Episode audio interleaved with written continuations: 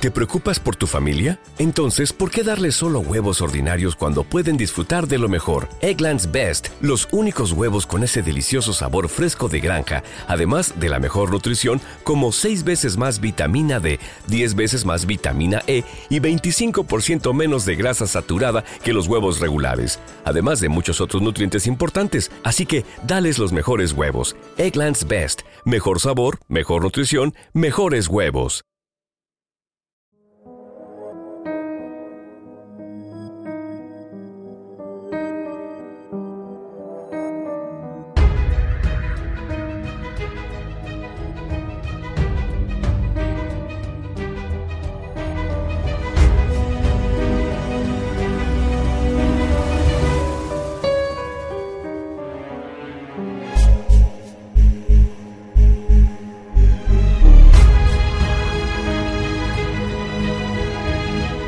El Conde de Montecristo, de Alexandre Dumas.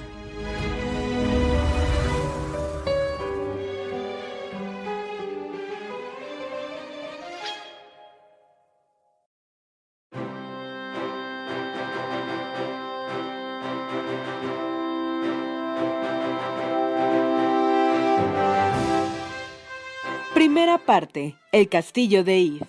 Capítulo primero. Marsella. La llegada.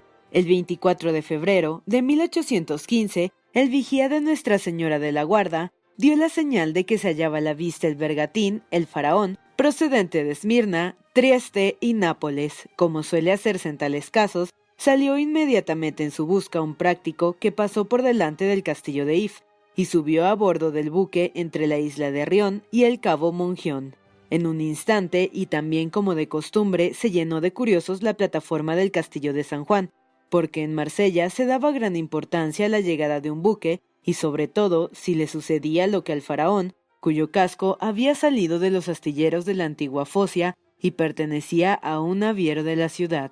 Mientras tanto, el buque seguía avanzando, habiendo pasado felizmente el estrecho producido por alguna erupción volcánica entre las islas de Calasapeñe y de Jaros, dobló la punta de Pomegue hendiendo las olas bajo sus tres gavias su gran foque y la mesana. Lo hacía con tanta lentitud y tan penosos movimientos que los curiosos, que por instinto presienten la desgracia, preguntábanse unos a otros qué accidente podría haber sobrevenido al buque. Los más peritos en navegación reconocieron al punto que de haber sucedido alguna desgracia, no debía de haber sido al buque, puesto que aun cuando con mucha lentitud seguía éste avanzando con todas las condiciones de los buques bien gobernados.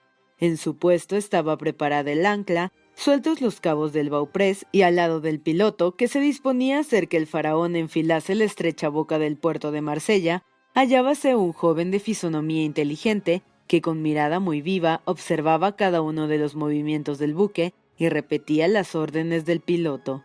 Entre los espectadores que se hallaban reunidos en la explanada de San Juan había uno que parecía más inquieto que los demás y que no pudiendo contenerse y esperar a que el buque fondeara, saltó a un bote y ordenó que le llevaran al faraón, al que alcanzó frente al muelle de la reserva. Viendo acercarse el bote y al que lo ocupaba, el marino abandonó su puesto al lado del piloto y se apoyó, sombrero en mano, en el filarete del buque. Era un joven de unos 18 a 20 años, de elevada estatura, cuerpo bien proporcionado, hermoso cabello y ojos negros, observándose en toda su persona ese aire de calma y de resolución peculiares a los hombres avesados a luchar con los peligros desde su infancia. Ah, eres tú, Edmundo. ¿Qué es lo que ha sucedido? preguntó el del bote. ¿Qué significan esas caras tan tristes que tienen todos los de la tripulación? Una gran desgracia, para mí al menos, señor Morrel, respondió Edmundo. Al llegar a la altura de Civita Vecchia, falleció el valiente capitán Leclerc. ¿Y el cargamento? preguntó con ansia el naviero. Intacto, sin novedad. El capitán Leclerc. ¿Qué le ha sucedido? preguntó el naviero ya más tranquilo. ¿Qué le ocurrió a ese valiente capitán? ¿Murió? ¿Cayó al mar? No, señor. Murió de una calentura cerebral en medio de horribles padecimientos, volviéndose luego hacia la tripulación. Hola, dijo, cada uno a su puesto, vamos a anclar. La tripulación obedeció, lanzándose inmediatamente los ocho o diez marineros que la componían, unos a las escotas, otros a las drisas y otros a cargar velas. Edmundo observó con una mirada indiferente el principio de la maniobra y viendo a punto de ejecutarse sus órdenes, volvióse hacia su interlocutor. Pero ¿cómo sucedió esa desgracia? continuó el naviero.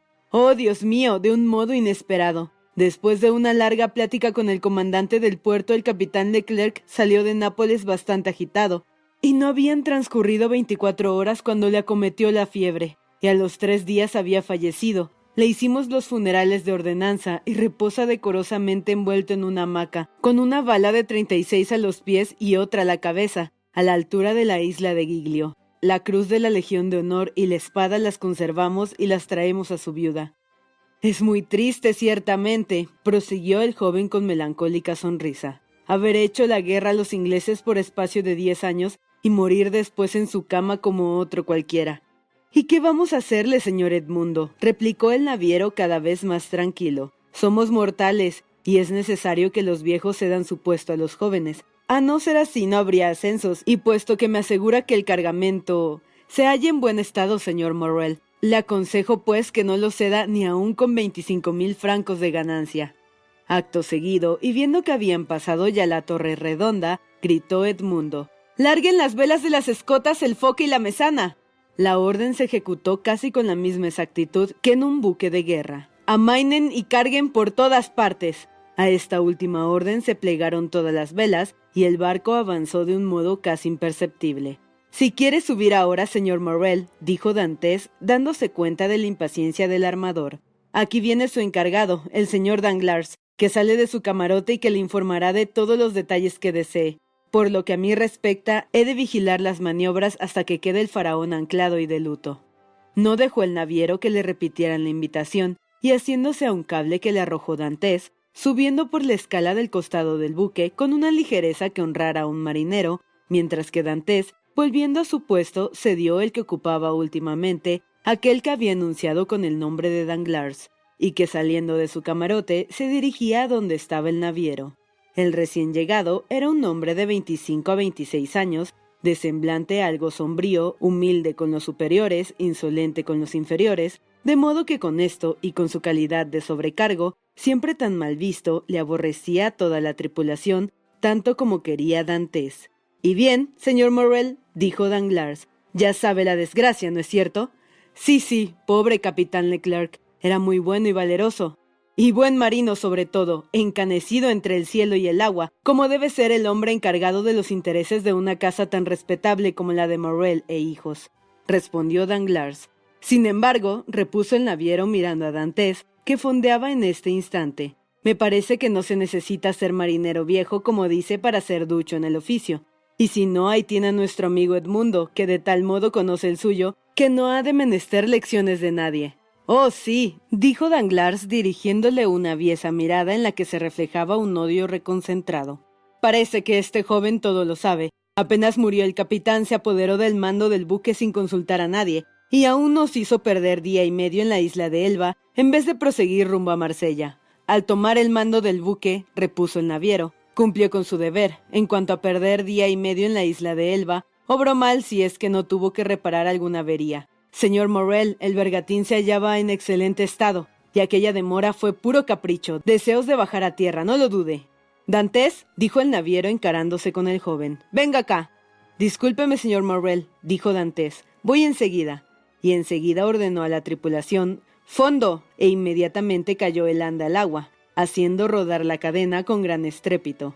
Dantes permaneció en su puesto a pesar de la presencia del piloto, hasta que esta última maniobra hubo concluido. Bajen el gallardete hasta la mitad del mastelero, gritó enseguida. Hicen el pabellón, crucen las vergas. Lo ve, señor Danglars, ya se cree capitán. Y de hecho lo es, contestó el naviero. Sí, pero sin su consentimiento ni el de su asociado, señor Morel, Diantre, ¿y por qué no le hemos de dejar con ese cargo? repuso Morrel. Es joven, ya lo sé, pero me parece que le sobra experiencia para ejercerlo. Una nube ensombreció la frente de Danglars. Discúlpeme, señor Morrel, dijo Dantes acercándose. Y puesto que ya hemos fondeado, aquí me tiene sus órdenes. Me llamó, ¿no es verdad? Danglars hizo ademán de retirarse. Quería preguntarle por qué se ha detenido en la isla de Elba. Lo ignoro, señor Morrel. Fue para cumplir las últimas órdenes del capitán Leclerc, que me entregó al morir un paquete para el mariscal Bertrand. ¿Pudo verlo Edmundo? ¿A quién? Al mariscal. Sí. Morrel miró en derredor y llevando a Dantes aparte. ¿Cómo está el emperador? le preguntó con interés. Según he podido juzgar por sí mismo muy bien. ¿Cómo? ¿También ha visto al emperador? Sí, señor, entró en casa del mariscal cuando yo estaba en ella. ¿Y le habló? Al contrario, él me habló a mí, repuso Dantes sonriéndole. ¿Y qué fue lo que le dijo? Me hizo mil preguntas acerca del buque, de la época de su salida de Marsella, del rumbo que había seguido y del cargamento que traía. Creo que haber venido en lastre y hacer yo su dueño, su intención fuera el comprármelo, pero le dije que no era más que un simple segundo y que el buque pertenecía a la casa Morrel e Hijos. Ah, dijo entonces, la conozco. Los Morrel han sido siempre navieros, y uno de ellos servía en el mismo regimiento que yo cuando estábamos de guarnición en Valencia. ¿Es verdad? exclamó el naviero loco de contento. Ese era Policarpo Morrel, mi tío, que es ahora capitán. Dantes, si dice a mi tío que el emperador se ha acordado de él, le verá llorar como un niño. Pobre viejo. Vamos, vamos. añadió el naviero dando cariñosas palmadas en el hombro del joven. Ha hecho bien en seguir las instrucciones del capitán Leclerc deteniéndose en la isla de Elba a pesar de que podría comprometerle el que supiese que han entregado un pliego al mariscal y hablado con el emperador. ¿Y por qué había de comprometerme? dijo Dantes. Puedo asegurar que no sabía de qué se trataba, y en cuanto al emperador, no me hizo preguntas de las que hubiera hecho a otro cualquiera. Pero con su permiso, continuó Dantes. Vienen los aduaneros, le dejo. Sí, sí, querido Dantes, cumpla su deber. El joven se alejó mientras iba aproximándose Danglars. Vamos, preguntó éste. Le explicó el motivo por el cual se detuvo en Puerto Ferrajo. Sí, señor Danglars. Vaya, tanto mejor, respondió éste, porque no me gusta tener un compañero que no cumple con su deber. Dantes ya ha cumplido con el suyo, respondió el naviero. Y no hay por qué reprenderle. Cumplió una orden del capitán Leclerc. A propósito del capitán Leclerc, ¿le ha entregado una carta de su parte? ¿Quién? Dantes. ¿A mí? No. ¿Le dio alguna carta para mí? Suponía que además del pliego le hubiese confiado también el capitán una carta. Pero ¿de qué pliego habla Danglars? Del que Dantes ha dejado al pasar en Ferrajo. ¿Cómo? ¿Sabe que Dantes llevaba un pliego para dejarlo en Ferrajo? Danglars se sonrojó. Pasaba casualmente por delante de la puerta del capitán. Estaba entreabierta y le vi entregar a Dantes un paquete y una carta. Nada me dijo aún, contestó el naviero. Pero si trae esa carta, él me la dará. Danglars reflexionó un instante. En ese caso, señor Morrel, le suplico que nada diga de esto a Dantes. Me habré equivocado. En esto volvió el joven y Danglars se alejó. Querido Dantes, ¿está ya libre? le preguntó el naviero. Sí, señor. La operación no ha sido larga. Vamos. No, he dado a los aduaneros la factura de nuestras mercancías y los papeles de mar a un oficial del puerto que vino con el práctico. Con que nada tiene que hacer aquí, Dantes cruzó una ojeada en torno. No, todo está en orden. Puede venir a comer con nosotros, ¿verdad? Dispénseme, señor Morrel, dispénseme, se lo ruego, porque antes quiero ver a mi padre. Sin embargo, no quedo menos reconocido por el honor que me hace. Es muy justo, Dantes, es muy justo. Ya sé que es un buen hijo. ¿Sabe cómo está mi padre? preguntó Dantes con interés. Creo que bien, querido Edmundo, aunque no le he visto. Continuará encerrado en su mísero cuartucho. Eso demuestra al menos que nada le ha hecho falta durante su ausencia. Dantes se sonrió. Mi padre es demasiado orgulloso, señor Morrel, y aunque hubiera carecido de lo más necesario, dudo que pidiera nada a nadie excepto a Dios. Bien, entonces después de esa primera visita cuento con usted. Le repito mis excusas, señor Morrel, pero después de esa primera visita quiero hacer otra no menos interesante a mi corazón. Ah, es verdad, Dantes. Me olvidaba de que en el barrio de los catalanes hay una persona que debe esperarle con tanta impaciencia como su padre, la hermosa Mercedes. Dantes se sonrojó intensamente. Ya, ya, repuso el naviero. Por eso no me asombra que haya ido tres veces a pedir información acerca de la vuelta del faraón. Cáspita, Edmundo, en verdad que es un hombre que entiende del asunto. Tiene una querida muy guapa. No es querida, señor Morrel, dijo con gravedad el marino. Es mi novia. Es lo mismo, contestó el naviero riéndose. Para nosotros no, señor Morrel. Vamos, vamos, mi querido Edmundo, replicó el señor Morrel. No quiero detenerle por más tiempo. Ha desempeñado muy bien mis negocios para que yo le impida que se ocupe de los suyos. ¿Necesita dinero? No, señor, conservo todos mis sueldos de viaje. Es un muchacho muy ahorrativo, Edmundo. Y añada que tengo un padre pobre, señor Morrel. Sí, ya sé que es buen hijo. Vaya a ver a su padre. El joven dijo saludando. Con su permiso. Pero no tiene nada que decirme. No, señor. El capitán Leclerc no le dio al morir una carta para mí. Oh, no, le hubiera sido imposible escribirla. Pero esto me recuerda que tendré que pedirle licencia por unos días. Para casarse, primeramente para eso y luego para ir a París. Bueno, bueno, por el tiempo que quiera, Dantes. La operación de descargar el buque nos ocupará seis semanas, lo menos. De manera que no podrá darse a la vela otra vez hasta dentro de tres meses. Para esa época sí necesito que esté de vuelta porque el faraón continuó el naviero tocando en el hombro el joven marino. No podría volver a partir sin su capitán. ¿Sin su capitán? exclamó Dantes con los ojos radiantes de alegría. Piensa en lo que dice, señor Morrel, porque esas palabras hacen nacer las ilusiones más queridas en mi corazón. ¿Piensa nombrarme capitán del faraón? Sí, si solo dependiera de mí, le daría la mano mi querido Dantes diciéndole es cosa hecha. Pero tengo un socio y ya sabe el refrán italiano, que acompaño a padrone. Sin embargo, mucho es que de dos votos tenga ya uno. En cuanto al otro, confíe en mí, que yo haré lo posible porque lo obtenga también. Oh, señor Morrel, exclamó el joven con los ojos inundados en lágrimas y estrechando la mano del naviero. Señor Morrel, le doy gracias en nombre de mi padre y de Mercedes. Basta, basta, dijo Morrel. Siempre hay Dios en el cielo para la gente honrada. Vaya a verlos y vuelva después a mi encuentro. ¿No quiere que le conduzca a tierra? No, gracias. Tengo aún que arreglar mis cuentas con Danglars. ¿Se llevó bien con él durante el viaje? Según el sentido que dé a esa pregunta. Como camarada no, porque creo que no desea bien desde el día en que, consecuencia de cierta disputa, le propuse que nos detuviésemos los dos solo diez minutos en la isla de Montecristo, proposición que no aceptó. Como agente de sus negocios, nada tengo que decir y quedará satisfecho. Si llega a ser capitán en el Faraón, se llevará bien con Danglars. Capitano segundo, señor Morrel, respondió Dantes. Guardaré siempre las mayores consideraciones a aquellos que posean la confianza de mis principales. Vamos, vamos, Dantes. Veo que es cabalmente un excelente muchacho. No quiero detenerle más porque noto que está ardiendo de impaciencia. ¿Me permite entonces? Sí, ya puede irse. Podré usar la lancha que le trajo. No faltaba más. Hasta la vista, señor Morrel, y gracias por todo. Que Dios le guíe. Hasta la vista, señor Morrel. Hasta la vista, mi querido Edmundo. El joven saltó a la lancha y sentándose en la popa, dio orden de abordar a la Canevier.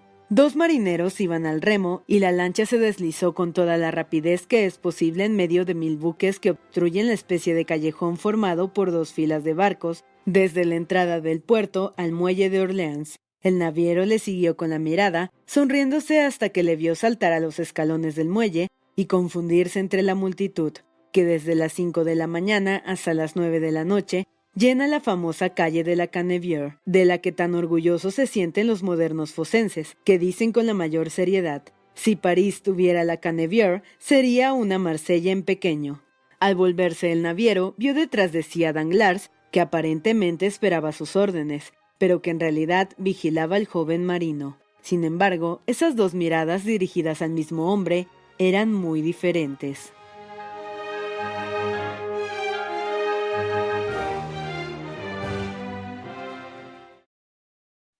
¿No se merece tu familia lo mejor? Entonces, ¿por qué no los mejores huevos? Ahora, Egglands Best están disponibles en deliciosas opciones. Huevos clásicos, de gallina libre de jaula y orgánicos de Egglands, que ofrecen un sabor más delicioso y fresco de granja que le encantará a tu familia. En comparación con los huevos ordinarios, Egglands Best contiene la mejor nutrición como 6 veces más vitamina D, 10 veces más vitamina E y el doble de omega 3 y B12. Solo Egglands Best. Mejor sabor, mejor nutrición, mejores huevos. Visita egglandsbest.com para más información.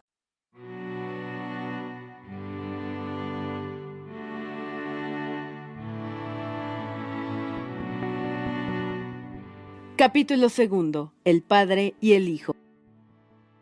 Y dejando que Danglars diera rienda suelta a su odio, inventando alguna calumnia contra su camarada, sigamos a Dantes, que después de haber recorrido la Canevier en toda su longitud, se dirigió a la calle de Noels, entró a una casita situada al lado izquierdo de las alamedas de Meillán, subió deprisa los cuatro tramos de una escalera oscurísima y comprimiendo con una mano los latidos de su corazón, se detuvo delante de una puerta entreabierta que dejaba ver hasta el fondo de aquella estancia. Allí era donde vivía el padre de Dantes.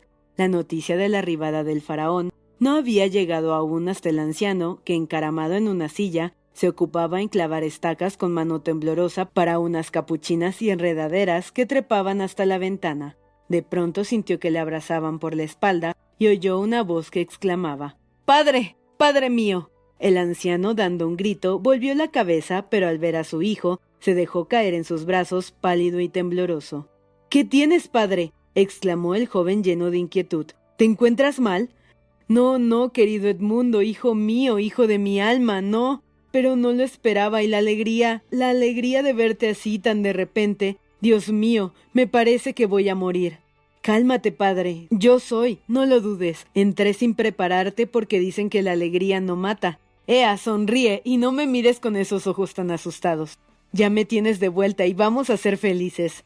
Ah, con que es verdad, replicó el anciano. Con que vamos a ser muy felices, con que no me dejarás otra vez. Cuéntamelo todo. Dios me perdone, dijo el joven, si me alegro de una desgracia que ha llenado de luto a una familia pues el mismo Dios sabe que nunca anhelé esta clase de felicidad. Pero sucedió, y confieso que no lo lamento. El capitán Leclerc ha muerto, y es probable que con la protección del señor Morrel ocupe yo su plaza. Capitán a los veinte años, con cien luises de sueldo y una parte de las ganancias. ¿No es mucho más de lo que podía esperar yo, un pobre marinero? Sí, hijo, sí, dijo el anciano. Eso es una gran felicidad. Así pues, quiero, padre, que del primer dinero que gane alquiles una casa con jardín para que puedas plantar tus propias enredaderas y tus capuchinas. ¿Por qué? ¿Qué tienes, padre? Parece que te encuentras mal. No, no, hijo, no es nada. Las fuerzas faltaron al anciano, que cayó hacia atrás. Vamos, vamos, dijo el joven. Un vaso de vino no lo reanimará. ¿Dónde lo tienes? No, gracias. No tengo necesidad de nada, hijo dijo el anciano procurando detener a su hijo. Sí, padre, sí es necesario. Dime dónde está. Abrió dos o tres armarios. No te molestes, dijo el anciano. No hay vino en casa. ¿Cómo? ¿No tienes vino? exclamó Dantes palideciendo a su vez y mirando alternativamente las mejillas flacas y descarnadas del viejo. ¿Y por qué no tienes? ¿Por ventura te ha hecho falta el dinero, padre mío? Nada me ha hecho falta, pues ya te veo, dijo el anciano. No obstante, replicó Dantes limpiándose el sudor que corría por su frente. Yo le dejé doscientos francos hace tres meses al partir. Sí, sí, Edmundo, es verdad, pero olvidaste cierta deudilla que tenías con nuestro vecino Caderus. Me lo recordó diciéndome que si no se la pagaba iría a casa del señor Morel, y yo, temiendo que esto te perjudicase, ¿qué debía hacer? Le pagué. Pero eran ciento cuarenta francos los que yo debía a Caderus, exclamó Dantes. ¿Se los pagaste de los doscientos que yo te dejé? El anciano hizo un movimiento afirmativo con la cabeza. De modo que has vivido tres meses con sesenta francos, murmuró el joven. Ya sabes que con poco me basta, dijo su padre. Ah, Dios mío, Dios mío, perdóname, exclamó Edmundo arrodillándose ante aquel buen anciano. ¿Qué haces? Me desgarraste el corazón. Va, puesto que ya estás aquí, dijo el anciano sonriendo. Todo lo olvido. Sí, aquí estoy, dijo el joven. Soy rico de porvenir y rico un tanto de dinero. Toma, toma, padre, envía al instante por cualquier cosa. Y vació sobre la mesa sus bolsillos, que contenían una docena de monedas de oro, cinco o seis escudos de cinco francos cada uno, y varias monedas pequeñas. El viejo Dantes se quedó asombrado. ¿Para quién es esto? le preguntó. Para mí, para ti, para nosotros. Toma, compra provisiones, sé feliz. Mañana Dios dirá. Despacio, despacito, dijo sonriendo el anciano. Con tu permiso gastaré, pero con moderación, pues creerían al verme comprar muchas cosas que me he visto obligado a esperar tu vuelta para tener dinero. Puedes hacer lo que quieras, pero ante todo toma una criada, padre mío. No quiero que te quedes solo. Traigo café de contrabando y buen tabaco en un cofrecito. Mañana estará aquí, pero silencio, que viene gente. Será Caderuz que sabiendo tu llegada vendrá a felicitarte. Bueno, Siempre labios que dicen lo que el corazón no siente, murmuró Edmundo. Pero no importa, al fin es un vecino y nos ha hecho un favor. En efecto, cuando Edmundo decía esta frase en voz baja, se vio asomar en la puerta de la escalera la cabeza negra y barbuda de Caderus. Era un hombre de veinticinco a veintiséis años y llevaba en la mano un trozo de paño que en su calidad de sastre se disponía a convertir en forro de un traje. Hola, bienvenido, Edmundo dijo con un acento marsellés de los más pronunciados y con una sonrisa que descubría unos dientes blanquísimos. Tan bueno como de costumbre, vecino Caderuz, y siempre dispuesto a servirnos en lo que nos plazca. respondió Dantes, disimulando su frialdad con aquella oferta servicial. Gracias, gracias. Afortunadamente yo no necesito de nada, sino que por el contrario los demás son los que necesitan algunas veces de mí. Dantes hizo un movimiento. No digo esto por ti, muchacho, te he prestado dinero, pero me lo has devuelto. Eso es cosa corriente entre buenos vecinos, y estamos en paz. Nunca se está en paz con los que nos hacen un favor, dijo Dantes, porque aunque se pague el dinero, se debe la gratitud. ¿A qué hablar de eso? Lo pasado pasado. Hablemos de tu feliz llegada, muchacho. Iba hacia el puerto a comprar paño cuando me encontré con el amigo Danglars. ¿Tú en Marsella? le dije. ¿No lo ves? me respondió. Pues yo lo creía en Esmirna. Toma, si ahora he vuelto de allá. ¿Y sabes dónde está Edmundo? En casa de su padre, sin duda, respondió Danglars. Entonces vine presuroso, continuó Caderus, para estrechar la mano de un amigo. Qué bueno es este Caderus, dijo el anciano. Cuánto nos ama.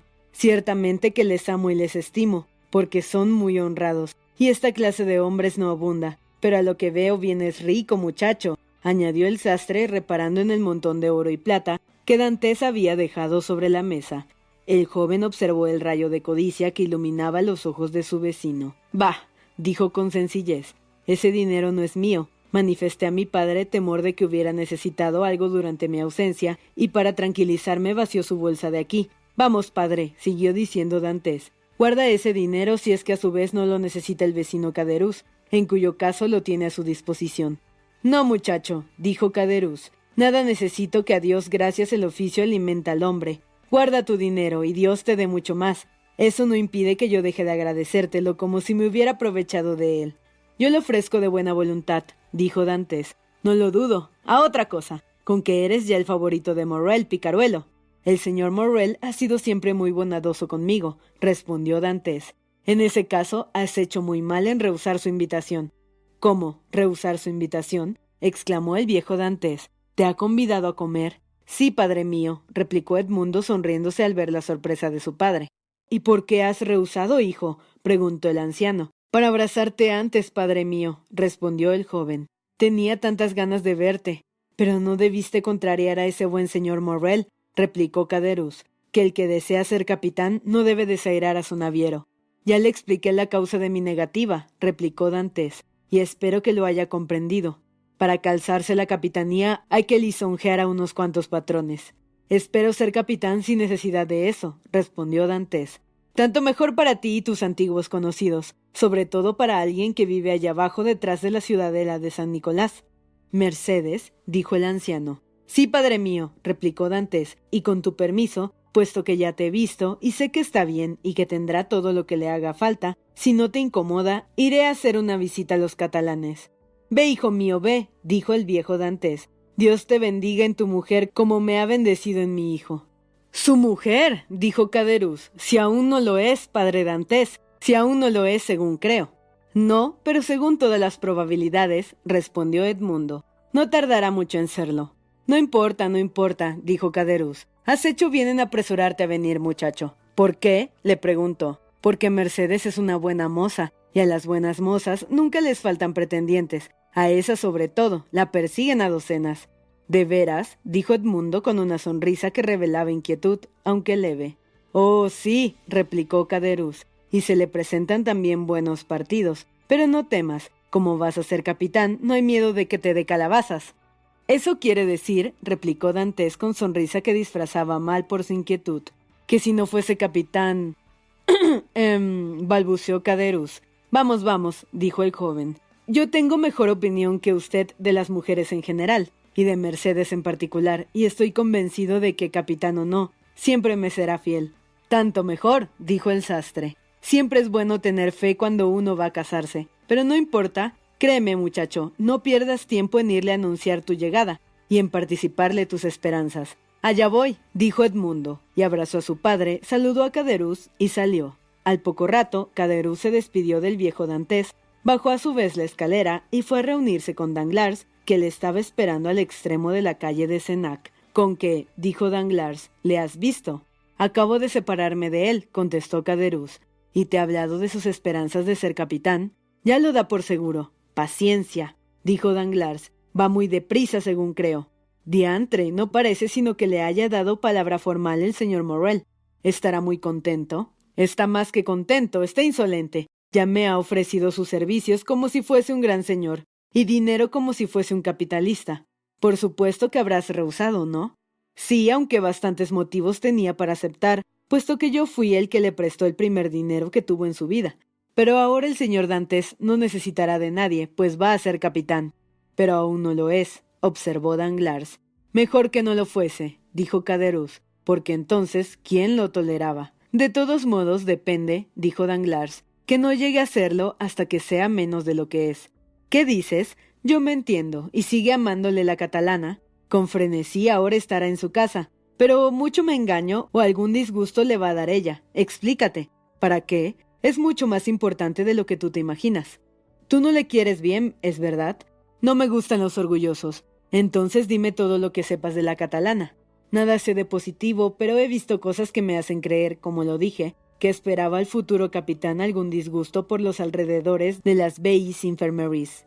¿Qué has visto? Vamos, di. Observé que siempre que Mercedes viene por la ciudad, la acompaña un joven catalán de ojos negros, de piel tostada, moreno, muy ardiente, y a quien llama primo. Ah, ¿de veras? ¿Y te parece que ese primo le haga la corte? A lo menos lo supongo. ¿Qué otra cosa puede haber entre un muchacho de 21 años y una joven de 17? Y Dantes ha ido con los catalanes, ha salido de su casa antes que yo. Si fuésemos por el mismo lado, nos detendríamos en la reserva, en la casa del compadre Pánfilo, y bebiendo un vaso de vino sabríamos algunas noticias. ¿Y quién nos las dará? Estaremos al acecho, y cuando pase Dantes, adivinaremos en la expresión de su rostro lo que haya pasado. Vamos allá, dijo Caderuz, pero pagas tú. Pues claro, respondió Danglars. Los dos se encaminaron apresuradamente hacia el lugar indicado, donde pidieron una botella y dos vasos. El compadre Pánfilo acababa, según dijo, de ver pasar a Dantes diez minutos antes. Seguros de que se hallaban los catalanes, se sentaron bajo el follaje naciente de los plátanos y sicómoros, en cuyas ramas una alegre bandada de pajarillos saludaba con sus gorgojeos los primeros días de la primavera.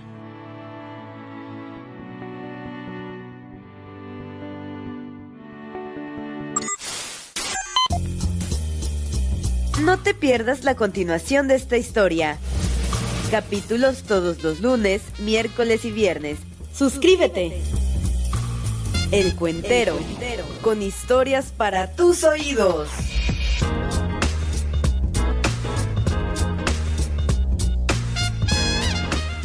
¿Te preocupas por tu familia? Entonces, ¿por qué darles solo huevos ordinarios cuando pueden disfrutar de lo mejor? Eggland's Best, los únicos huevos con ese delicioso sabor fresco de granja, además de la mejor nutrición, como 6 veces más vitamina D, 10 veces más vitamina E y 25% menos de grasa saturada que los huevos regulares, además de muchos otros nutrientes importantes. Así que, dales los mejores huevos. Eggland's Best, mejor sabor, mejor nutrición, mejores huevos.